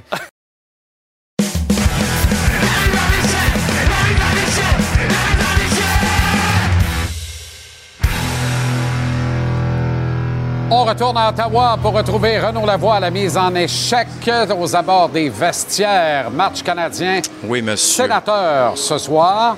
Et avec Caden Primo devant le filet. Au fait, est-ce qu'on l'avait envoyé à Ottawa hier pour qu'il soit bien préparé, Ben bien oui. posé? Ah oui. bon. Ben, faut que ça serve à quelque chose d'avoir trois grosses pads. Trois paires de grosses pads. Exactement, exactement. Puis je pense qu'on fait les choses vraiment de la bonne façon chez les Canadiens. Ça ne sert absolument à rien d'avoir trois gardiens de but si le gardien de but qui dispute le deuxième match en deux soirs ne peut pas être dans la ville où cette rencontre-là a lieu la veille. Alors, ce qu'on a fait du côté des Canadiens hier, c'est qu'on était sur la glace à Brossard. On a fait un, entraînement avec euh, Caden Primo. Puis par la suite, on a pris la route euh, vers Canada où Caden Primo s'est couché évidemment à une heure euh, très, très raisonnable. Et la suite, on la, on connaît, la suite. Euh, on, s'attend à ce qu'il connaisse une bonne rencontre. Pourquoi? Parce que au lieu de se coucher à 2 heures du matin, comme le reste de ses coéquipiers, ben, lui a bien dormi. Puis tu sais, Jean-Charles, plus que n'importe qui, les gens à la maison le savent aussi, euh, ceux qui ont joué au hockey, quand ton gardien de but est reposé, ça peut avoir un impact majeur sur euh, une rencontre. On s'attend à ce que Caden Primo, qui joue bien à l'étranger, connaisse encore une fois un très bon match. Et c'est la grâce qu'on lui souhaite, mais qu'on se souhaite également. Les séries de victoires sont rarissimes pour le Canadien. Pour en coller une troisième ce soir. À trois, on peut commencer à parler de série de victoires. Parlons de Primo, de Montembeau, maintenant qu'on a parlé de, Primo. Ah. Mais comme, on a parlé de Primo, on ne va pas parler de Secondo, parce qu'avec Montembeau, on parle quand même de Primo, tu comprends? Alors, c'est un incontournable ben, de plus en plus chez le Canadien. C'est dur à suivre, mais je me comprends. De plus en plus un incontournable chez le Canadien. Il euh, n'y a pas de doute, puis on en a parlé ensemble plus tôt cette semaine. Hein? Je t'ai dit que euh, Samuel Montembeau ne veut pas se contenter d'être un gardien à 3 millions de dollars par saison. Pas parce que 3 millions de dollars, c'est pas bien, mais ce n'est pas le salaire qu'on accorde à un numéro un établi dans la Ligue nationale de et de la façon dont il joue présentement. Regarde depuis le 1er janvier, les gardiens de but qui ont au moins cinq matchs disputés dans la Ligue nationale, où ils se retrouvent cinquième dans le pourcentage d'arrêt, avec des gardiens de but qui sont devant lui, qui évoluent quand même aussi pour de très bonnes formations. Là. Connor LeBuck avec les, les Jets de Winnipeg, c'est phénoménal ce qu'il fait présentement. Lui va, va, gagner probablement le trophée Vizina cette année. Alors, tu regardes le match d'hier par la suite. Qu'est-ce qu'il a fait? D'un vrai gardien numéro un. Donne la chance à ses coéquipiers de gagner le match. C'est, Et, si on dit, ben oui, mais c'est ça sa job, non, c'est pas mal plus compliqué que ça dans la Ligue d'aujourd'hui, ben d'être en mesure d'aider justement à donner confiance à, une jeune équipe, celle des Canadiens de Montréal, de surcroît.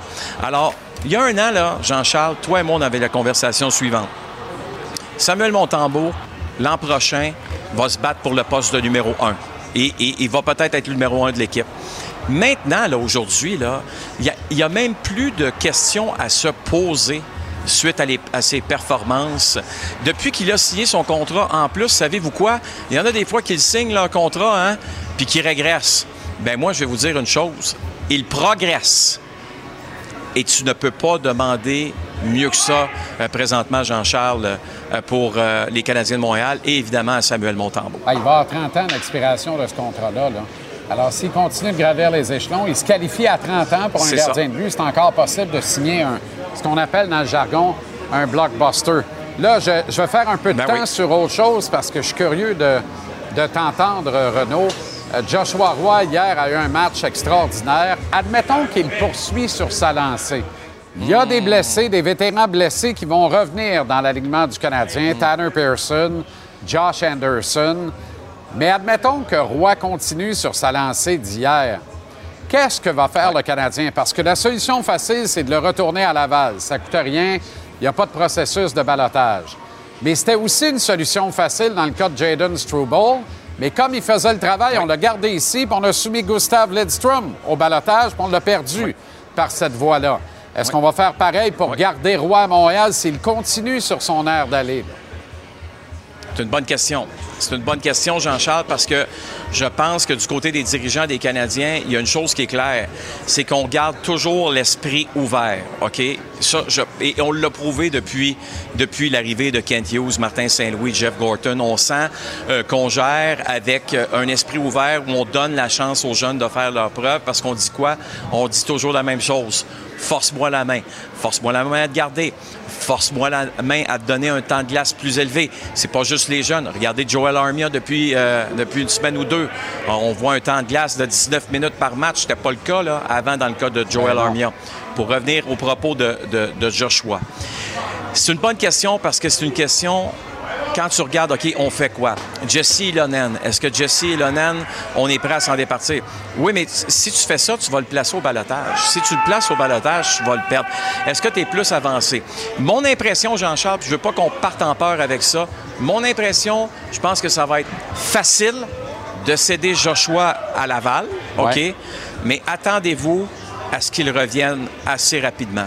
Euh, c'est pas parce que il y a des fois il y a des technicalités dans le hockey, on est forcé de, de garder une formation de 23 joueurs. Ce- les Canadiens ne sont pas seuls, mais de donner une bonne impression, Jean-Charles, pour un jeune joueur, c'est une carte de visite extraordinaire. Puis quand tu as cette carte de visite-là, crois-moi, quand le téléphone sonne, c'est le temps de rappeler quelqu'un. Il n'y a pas 150 personnes de possible, ça va être Joshua Roy. Oui, parce qu'une des portes de sortie aurait pu être Joel Armia encore une fois, mais de la façon dont il joue depuis quelque temps, lui il pourrait être ramassé, alors qu'il devient même peut-être un candidat à passer dans une transaction à la date limite. Fait que, tu veux pas perdre un, ça, asset au balotage pour quelques semaines, là, même s'il y a encore six semaines avant, avant la date limite des échanges.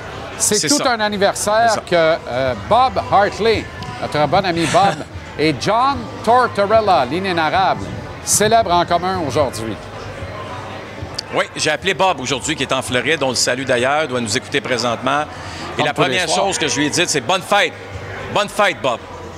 Il y a dix ans, jour pour jour, c'était le dernier match du Hockey Day in Canada à CBC. Et on a eu droit à un classique entre les Flames et évidemment les Canucks. Ce qui est arrivé, parce que j'ai appelé Bob pour savoir là, quel- quel- pourquoi ça, ça a dégénéré comme ça dès la mise en jeu? Et dis-moi, Renaud, je voulais, je voulais remercier Brian McGradden et Kevin Westgard, deux gars qui, qui connaissent le tabac, mais je voulais les féliciter pour tout ce qu'ils nous donnaient depuis le début de la saison. Mais il dit, Renaud, il dit, à la ligne bleue, j'ai mis, euh, j'ai mis Chris Butler puis Ladislav Mitz. C'est deux gars qui, qui se battent pas. Mais ce que Bob me disait, c'est que normalement, lorsque McGratton et, évidemment euh, Westgard étaient à- sur la- l'aliment de départ, normalement, il voyait le coach adverse le matin, puis il lui disait Pars pas en peur, on est éliminé, je veux juste récompenser mes gars, je veux leur donner la mise en jeu initiale. Il n'a pas croisé John Tortorella ce matin-là. Et là, John Tortorella, lui, lorsqu'il a reçu avant le match la feuille de départ, euh, il a réagi en mettant, entre autres, Kevin Bieksa sur la mise en jeu comme joueur de centre, alors qu'il est défenseur. Il a répondu Ce qui à s'est l'appel. passé par la suite, ben oui, il a répondu à l'appel. Ce qui s'est passé par la suite, c'est que John Tortorella, furieux, après la première période, s'est dirigé vers le vestiaire des Flames de Calgary. Et ça a donné cette scène. Et c'est un point tournant majeur. Bob Hartley me disait, tu sais comment Bob voit tout et sait tout. Il avait vu un caméraman de CBC placer une petite caméra en haut, justement, là, du corridor, la porte, en- la porte du vestiaire, juste en haut, qui donne évidemment le visuel du corridor qu'on vient de voir. J'ai apporté un café à mon ami de CBC. Il dit, quand j'ai vu qu'est-ce qui se passait, je me suis dit, je vais vite, vite, vite retraiter vers le vestiaire après la première période, parce que si je reste dans ce corridor-là, peut-être que Torts va s'en venir. Et effectivement, Torts est arrivé. Ça, là, on l'oublie, mais John Tortorella a été suspendu pendant 15 jours. Imagine-toi, 15 jours de suspension. Les Canucks, ça leur a coûté leur saison. Et d'une certaine façon, ça a coûté, euh, si tu veux, le contrat de Tortorella avec les Canucks, qui n'a été l'entraîneur de cette équipe que pour une seule saison. Ils n'ont pas fait les séries. Et, et le reste fait partie de l'histoire, mon cher Jean-Charles. John Tortorella, Patrice Brisebois, même combat. Tu te rappelles la série Montréal-Québec avec Bob? Oh là là! Oh. Effectivement. Un autre, époque. classique. OK, Renaud, merci infiniment. Excellente soirée, bon match. À On demain. se reparle demain. À demain. Salut.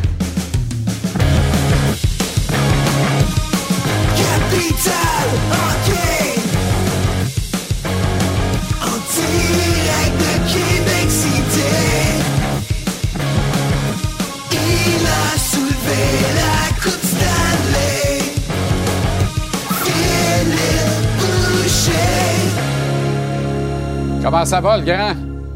Ça va bien, toi? Bon, il y a beaucoup de stocks sur lesquels tu veux réagir, à commencer Ouais. par la chronique mode. Le blog Eh, mode de notre ami Mapper et des chandails lettres. Ça m'a rappelé tellement des souvenirs. Les deux premiers que vous avez montrés, les Stars de Dallas, je l'ai porté. Eh. Écoute, même ce chandail-là, là, on en a un jeune sur la glace à l'hymne national à chaque, à chaque match à la maison. J'ai demandé la permission, c'était 12 ans et plus. J'ai demandé la permission d'emmener mon fils qui avait juste 7 ans. On m'a dit, s'il fait bien ça, on va laisser les fils de Scott Young et les autres embarquer sur la glace. Mathieu s'est emmené à côté de moi avec ce chandail horrible-là. J'adore la photo d'avoir, d'avoir pu écouter l'hymne national américaine à côté de mon fils à Dallas. C'était marquant. Mais avec ce chandail-là, c'était pas, c'était pas la, la plus belle photo de famille qu'on a. Puis l'autre des Kings de Los Angeles. Après ça, je l'ai porté aussi. Me dire de quoi on n'a pas, euh, j'ai plusieurs cadres quand j'étais à la maison chez nous, là, quand on fait l'émission ensemble, tu peux voir des, des cadres encadrés là, euh, de, de mes anciens chandails. Mais disons que ces deux-là sont pas dans sont pas dans ma collection. Non, non, j'imagine, et avec raison. Puis euh, tu fais très bien d'ailleurs de ne pas rentrer ça dans ta collection. OK, reviens sur le match d'hier parce que je sens que Oui. ça t'a donné beaucoup de satisfaction et avec raison. Belle victoire du Canadien, puis une belle performance collective. Puis les jeunes qui mènent le show, on aime ça. Peu importe euh, qu'on parle de hockey ensemble, tu sais que j'aime mieux en parler de manière positive, mais c'est pas toujours le cas. Mais présentement, est-ce qu'on peut dire que le Canadien joue du bon hockey? Absolument. J'ai hâte d'écouter le match de ce soir. Hier, Montembeau était très, très, très solide. Point numéro un. Point numéro deux, c'est une victoire d'équipe. Tout le monde a contribué. Numéro trois, tu l'as dit, c'est les jeunes attaquants. Les défenseurs ont contribué un- euh, beaucoup cette saison à marquer des buts, mais c'est les jeunes à l'attaque qui ont marqué les buts importants hier. Puis on parle pas beaucoup, est-ce que je n'ai pas entendu parler beaucoup, mais est-ce que depuis qu'on a trouvé une vraie paire, selon moi, de défenseur numéro un, personne ne voyait Goulet jouer à droite. Il joue très bien à droite. 27 minutes pour Madison, 24 pour Goulet, 5 points sur 6 contre les Devils, l'Avalanche et les Oilers. Ah. C'est remarquable ce qu'on a fait dernièrement. On a une vraie paire de défenseurs numéro, paire numéro un qui peut jouer contre n'importe qui. Oui, Madison n'est pas parfait, mais Goulet, même à son jeune âge, fait le ménage en arrière. Joue du très, très bon hockey. Il peut jouer contre n'importe qui. On a été patient avec. Il y a quoi, une centaine de matchs et plus de jouer dans la Ligue nationale. On a décidé que c'était, le temps était maintenant pour lui donner les gros mandats et il répond très, très bien. Fait que moi, je pense qu'un des facteurs très, très importants au succès récent euh, du Canadien contre des très bonnes équipes, c'est cette paire de défenseurs-là. OK, tu as deux séquences à nous montrer impliquant Joshua Ouais. Roy. Une du match de lundi contre le Colorado et l'autre Ouais. du match d'hier contre les Devils. OK, euh, ben on, on me dit qu'on n'a pas l'image exactement contre euh, contre Colorado, mais qu'est-ce qui était, c'est que moi, j'ai vu le clip hier, on a fait l'émission ensemble, puis Joshua Roy, faut qu'il s'implique. Qu'est-ce qu'on a demandé à Cole Caulfield, là? Quand on disait, Martin Saint-Louis disait, ah, je demande à Cole Caulfield de s'appliquer défensivement. Non, c'est pas ça qu'il lui demandait. Il lui demandait de s'impliquer offensivement, finir ses mises en échec, aller dans le trafic, les bâtons sur la rondelle, va devant le filet, va vers les retours. Dans les premiers matchs que, Joshua Roy a joué, il n'a pas fait ça. Question comme ça, est-ce que Joshua Roy était méritant quand on l'a rappelé? Il jouait pas son meilleur hockey à Laval. Il faudrait demander à ses coéquipiers. Est-ce qu'il était prêt? Je ne sais pas trop. Est-ce qu'il est capable de jouer dans la Ligue nationale? Absolument. S'il fait les bonnes choses, s'il s'implique, s'il va dans les coins, s'il finit ses mises en échec, s'il retourne devant le filet, il a le talent nécessaire pour être un joueur qui peut faire la différence. Il va falloir être patient avec lui. Il va falloir que lui soit engagé. Il va falloir que lui fasse les bonnes choses sur la glace sur la glace autant qu'en dehors de la glace, mais il est capable de le faire. Puis en début d'émission, Renaud nous disait que c'est plus le, step est plus grand de la Ligue américaine que la Ligue nationale, que le junior à la Ligue américaine. 100% d'accord avec Renaud. Par contre, quand tu es un joueur qui est capable de jouer au hockey, c'est beaucoup plus facile de jouer dans la Ligue nationale que dans la Ligue américaine. Puis je pense que si Joshua Roy fait les bonnes choses, il fait les choses que comme Cole Caulfield le fait présentement et c'est payant pour lui, il va pouvoir faire sa place avec le Canadien, ça pour longtemps. Mais il se doit, c'est sûr qu'on lui, a fait visionner des clips. On lui a montré que contre l'Avalanche du Colorado, il tournait, il s'impliquait pas, c'était un petit peu plus difficile pour lui. Puis regarde qu'est-ce qui t'arrive, mon homme, quand tu fais des bonnes choses. Alors félicitations, Jean-Renoir de la Beauce qui a marqué son premier but dans la Ligue nationale. Puis je pense qu'on est tous contents pour lui. Surtout un jeu de Sean Monahan, Phil.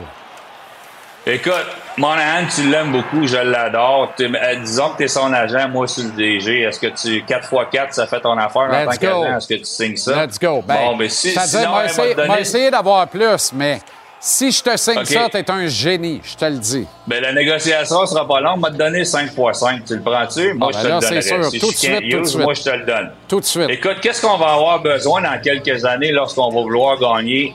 Faire les séries pour commencer? que nos jeunes progressent. C'est drôle, quand on a des jeunes, là, on a l'autre jour, c'était Elonen, tout le monde, quand on veut des jeunes, on l'envoie avec Monahan. Monahan dit pas un mot, Monahan produit.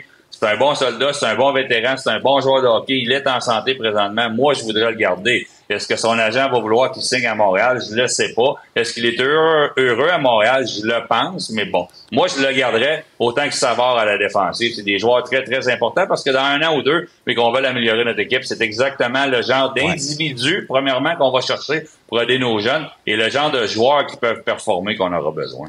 Hier, Gold Caulfield a marqué un gala gold, Phil.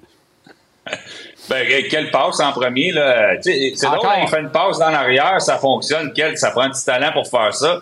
Puis début, là, Brandon Morrow en a marqué, je sais pas, 200-300 avec moi à Dallas, jamais un en dehors d'à peu près 10-15 pieds. Puis c'est là, tu sais, les buts qu'on voyait pour lui à 3 contre 3, évidemment, c'était sur le rush, là, sur le, le de, de, de, la zone offensive, de, excuse-moi, de la zone défensive en, en, en, entrée de zone et tout et tout. Mais les buts qu'il marque présentement, c'est tous des buts comme ceux-là. C'est tous des retours, c'est tout dans le trafic, c'est des buts à 5-10 pieds. Si on veut en marquer 40-45, c'est là qu'il faut aller. Chapeau. Moi, je suis convaincu que c'est là-dessus que Martin Saint-Louis était acharné. C'est pas sur son jeu défensif. Puis c'est aller dans le trafic, aller devant le filet, tu vas être récompensé et il l'est présentement. Chapeau à Martin pour lui enseigner ça, mais surtout à Cole Caulfield qui marque des buts présentement. Ouais, là, t'amènes un éclairage très intéressant sur, dans le fond, je veux rien savoir de comment il joue sans la rondelle. Je veux qu'il s'assure de toucher à la rondelle dans la cuisine, ouais. dans la marmite, qui saigne du nez, qu'il aille dans la zone payante. Merci le grand, on remet ça demain avec grand plaisir. Yes, à demain. OK, à demain. Toujours un plaisir de prendre des nouvelles des nôtres qui rayonnent aux quatre coins de la Ligue nationale épicentre Pittsburgh ce soir. Défenseur Chris Le Temps est avec nous. Chris, comment ça va? Ça va très bien, toi? Excellent. Malgré des tempêtes au Québec, euh, c'est l'enfer, mais ça va bien. Par-moi de Marc-André Fleury, qui est ton bon ami. 552 victoires. Par la plus belle des portes, de la meilleure des manières. Jeu blanc à part ça. Extraordinaire pour Flower. Non, c'est incroyable ce qu'ils ce qu viennent d'accomplir. Euh, on savait à quel point il y avait du talent puis qu'il allait avoir une belle carrière, mais d'être capable d'aller euh, dépasser Patrick Roy puis maintenant être deuxième au, euh, au total, c'est un, un, accomplissement juste incroyable. Par-moi de Fleury, le coéquipier. Tu l'as bien connu, tu le connais bien encore. Souvent, on entend, puis je suis un de ceux qui galvaudent ça, puis je pense pas de me tromper, c'est l'ultime coéquipier, dans le fond. Oui, ben en fait, euh, c'est le joueur, genre de personne que, que peu importe euh, qu'est-ce qui se passe euh, en dehors de la glace ou sur la glace, que ce soit les performances de l'équipe, que ce soit bon ou pas bon. Euh, chaque jour, il se présente à l'arena avec euh, une des meilleures éthiques de travail qu'on peut, peut avoir, une belle attitude, il amène toujours de la vie. Surtout quand il y a toujours des mauvais moments dans une saison, des choses comme ça, mais il arrive avec le, sourire à l'arena, il change les idées des, gars. On sait tout à quel point c'est un, un bon prank, prankster. Fait que euh, ça, ça, garde les, les, vestiaires quand même assez légers. Ça change des idées. Puis on, on connaît toutes euh, les performances que sur la patinoire. Donc euh, d'avoir un coéquipier comme ça qui, qui pense pas juste à lui, mais qui pense à tout le monde autour de, autour de lui, c'est spécial. Chris, avez franchi le cap de la mi-saison à Pittsburgh. Un peu des roller coasters cette année. Ça a commencé un peu plus difficilement. Ça va beaucoup mieux depuis une séquence en décembre qui est pas mal irrésistible. Vous êtes au plus fort de la course pour une place en série. Euh, à un moment donné, les gens disaient Ouais, on a gardé le noyau trop longtemps là, à Pittsburgh, puis tout ça. Puis là, tous les rattrapes cette année. Il n'y a plus personne qui tient ce langage-là. Es-tu content de, de voir que vous êtes en train de faire mentir ceux qui pensaient que les pingouins appartenaient au passé, les pingouins de l'édition d'actuelle? c'est comme un, c'est comme un, un, vieux char, hein? tu sais, quand tu tournes la clé, ça prend du temps avant que ça part. non, non, mais sérieusement, euh, tous les gens euh, parlent de notre, euh, de notre noyau de joueurs qui, qui, est en train juste de vieillir, en fait.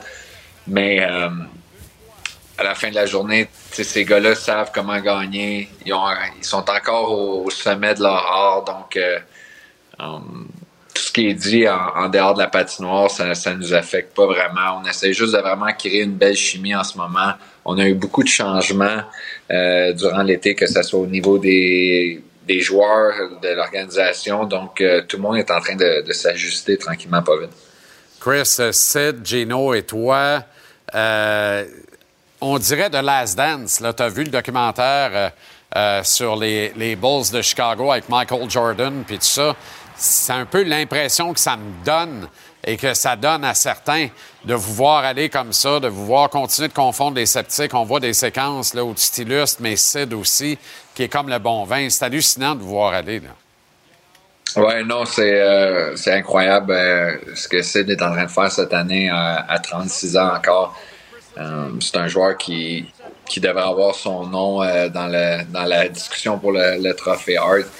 Pas parce qu'il fait pas autant de points que les autres qui est pas euh, autant important. Il y a les détails de, ce qu'il fait dans les matchs qui sont euh, quand même assez incroyables. Donc, euh, même Malkin, il apporte quand même une, production assez constante. On est allé chercher un gars comme Carson que je pense que commence à s'habituer tranquillement avec notre système, avec les joueurs avec qui il joue présentement. Donc, non, je pense que on, on est capable d'encore d'accomplir des choses, puis on aimerait ça le faire le plus rapidement possible parce que, comme tu as dit, euh, que ce soit au niveau des contrats ou que ce soit le, le- notre âge, euh, la fin approche plus que le, le commencement, mettons. Que, il en euh, reste moins qu'il en restait, comme on dit par chez nous. Exactement. Quand Ouais, euh, exactement. les Pingouins euh, ont fait l'acquisition de Rick Carlson, ça a été quoi ta première réaction? Ben, en fait, je le savais un peu à l'avance. J'avais eu les discussions avec, euh, avec le directeur général, Carl Dubus. Euh, J'ai eu les, une conversation avec euh, Trevor Daly, qui travaille pour notre organisation. Puis, honnêtement, je suis à un point dans ma carrière que c'est des trophées individuels ou des performances individuelles. Pour moi, ça compte plus vraiment. Mon but, c'est d'être capable d'avoir la meilleure équipe possible euh, sur la patinoire qui nous donnerait une chance de, gagner une Coupe Stanley. Puis l'an passé, on a manqué les playoffs. D'avoir la chance de mettre la main sur le meilleur défenseur l'an passé dans la Ligue nationale, euh, je pense que c'est un, choix calculé euh, que, que le directeur général a fait. Puis ça, ça pourrait donner des, des- des beaux résultats. On est encore, comme j'ai dit, on est encore en train de s'habituer à tout le monde. Euh, mais c'est un joueur extrêmement spécial. Je pense de l'avoir dans notre équipe, ça, va, ça peut nous aider. Bonne deuxième moitié de saison, Chris. Les Pingouins en série, c'est comme le caramel dans le caramel, c'est comme la sauce dans le Big Mac. Je veux dire, c'est indissociable. Ça va ensemble. On espère que vous allez être dans le gros tournoi au printemps. Bonne deuxième moitié de saison. Merci d'avoir pris le temps. Merci, merci à toi. Au retour de la pause, direction Toronto, où on nous attend ce solide cogneur québécois, Charles Jourdain, qui sera sous l'air sous carte UFC 297 ce samedi en direct à TBR Sport 2. Manque pas Charles Jourdain au retour.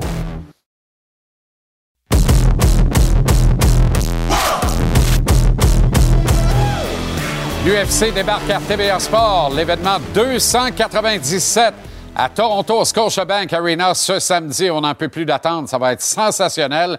Et ici à TBR Sport 2, dès 20h, la sous-carte en intégralité.